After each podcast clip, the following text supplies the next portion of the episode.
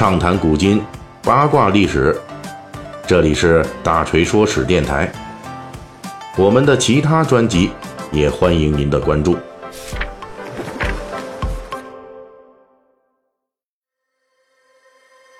三国演义》细节解密新的一集啊，我们来继续讲述这个兖州地界上的各地诸侯哈。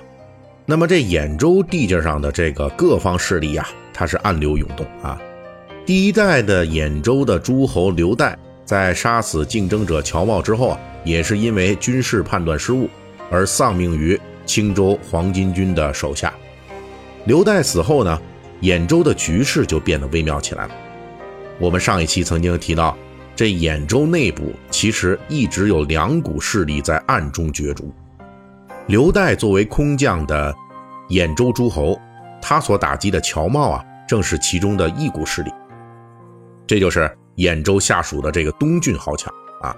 那在刘岱死后呢，那另一股势力啊，终于迎来了大放异彩的机会。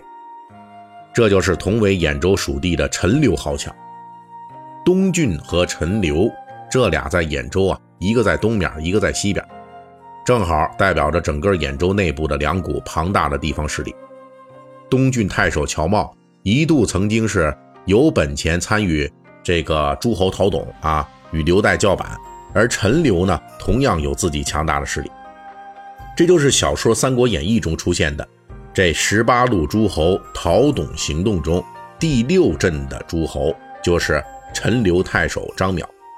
此人是兖州治下的东平人士，他成名非常早，早在东汉末年乱世来临之前啊，十几年的时候啊，这党锢之祸当时是。张邈呢，就因为包庇党人、对抗宦官而名声大噪，就被列入八除之一。啊，八除，厨子的厨。嘿嘿，这里边呢，我得解释一下哈，这个厨啊，这意思不是说是这张邈啊擅长给人做饭吃，而是他能够救济他人钱财的意思。张邈以不惜倾家荡产救人危难而闻名，那是当时闻名的游侠一类的人物，属于大名士序列啊。后来呢，张邈呢担任陈留太守，直接就举兵参加了讨伐董卓的作战，积极性很高。而且第一次讨董联军啊，这部分兵马就集中驻扎在陈留治下的酸枣地区。在讨董联军与董卓军的汴水大战中啊，张邈军同曹操军并肩作战。虽然说此战的结局是联军一方的曹操啊，张邈这边呢遭到了惨败。但是呢，张邈从此与曹操建立了非常巩固的联盟关系，因此呢，曹操在兵败之后，很快又在陈留重整武装，东山再起，这两者就保持着非常紧密的联系。在这个刘岱兵败身死之后啊，谁能够接掌兖州，成为这兖州内部各大势力关注的焦点问题了。尤其紧迫的是，是谁啊能够挡得住刚刚击杀刘岱啊声势？大阵就正在这个，呃，兴头上的这个青州黄巾军呐，那就是在这样的危机面前，这曹操就成为了东郡太守。曹操能当上这个东郡太守啊，铺就他成为兖州刺史的重要一环。除了获得陈留方面地方豪强的鼎力支持之外，刘岱的参与势力也是认可这个任命的，因为刘岱的手下骨干，同时也是带兵入股的这冀北相报信。那也是曹操的内援啊，鲍信同样参加过酸枣驻兵和汴水之战，因此呢，与曹操成为彼此信任的好友。而且鲍信呢，不同于其他兖州名士，他是有自己队伍的。当初响应曹操等人起兵讨董的时候，鲍信在兖州泰山郡啊，募兵两万之众啊，骑兵七百，这辎重车还有五千余辆，这是一支不可忽视的力量。啊，同一时期，那曹操起兵的时候，那总兵力才五千人。因此呢，当刘岱被黄巾军打死之后，鲍信呢就带着他的本部人马来支持这老熟人啊，曹操啊，来支持你处理这个兖州的善后事务。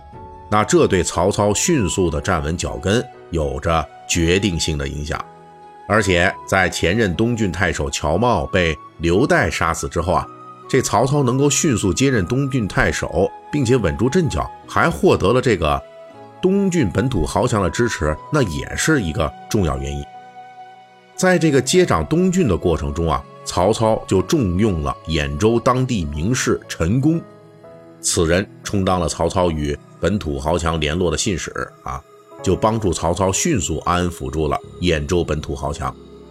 尤其值得注意的是，曹操接替乔瑁这个事儿，那乔瑁这边的残余势力啊，他也能够接受，这是因为曹操与乔瑁这一族啊素来友善，那关系很铁。这种关系啊，从根儿上来说啊，那就要从曹操最初的发迹说起了。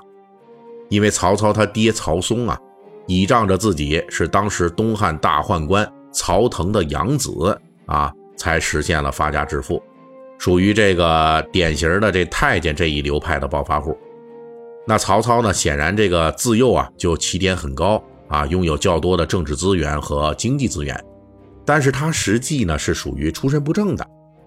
而之所以曹操能够年轻时代作为政治新星，甚至是反对宦官集团的先锋这样一个形象出现，很大程度都要感谢当时的东汉太尉乔玄。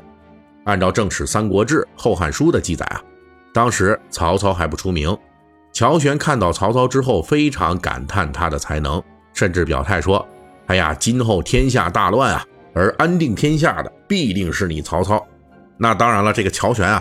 我们还知道他有另外一个表态版本啊，是这么说的，哎，就是我见过的天下豪杰众多，没有一个能跟你曹操相比的，你一定要加油哦！以后我老了，那我的家人就还要仰仗你呢。总之啊，这位乔玄乔太尉呢是表现的非常看重曹操。由于乔玄在当时是著名的大名士啊，那他的评价对曹操来说非常重要啊，可以说这一下子呢就把士大夫集团那边的。对曹操的差评就给扭转过来了。那曹操之所以能与士大夫集团建立这种亲密关系，乔玄就直接提供了这种担保啊。而且按照某些文献的记载啊，他不仅自己给担保，还把曹操介绍给了当时负责搞士大夫集团能力声望排名的这个岳旦评的主持人许绍。许绍评价曹操是治世之能臣。乱世之奸雄，啊，这曹操在士大夫集团那边的政治资源，正是乔玄所赐，因此，这个曹操对乔玄一族是非常厚待的。而乔瑁呢，正是乔玄一族的族子。从这种关系上来说，当乔瑁被刘岱杀死之后啊，在继承乔瑁的东郡太守的真正人选这个选择上，在乔瑁残余势力看来。这刘岱派自己的死党来接任，那是不可接受的。但是曹操呢，他们就能接受。曹操就是这样奇迹般的，在这历史的关键时刻，就获得了兖州内部陈留集团、东郡集团，甚至是刘岱残余集团的共同认可，他就顺利接任了东郡太守。那作为第二位在兖州开展冒险的诸侯，曹操啊，就这样顺利展开了自己的故事。不过，要在兖州站稳脚跟啊。仅仅是摆平这兖州地面上这几股势力那还不够啊！曹操还需要搞定一个人才谈得上在兖州发展。那这人是谁呢？下一期的《三国演义》细节解密，我们继续为您来讲述。本期大锤就跟您聊到这儿，喜欢听您可以给我打个赏。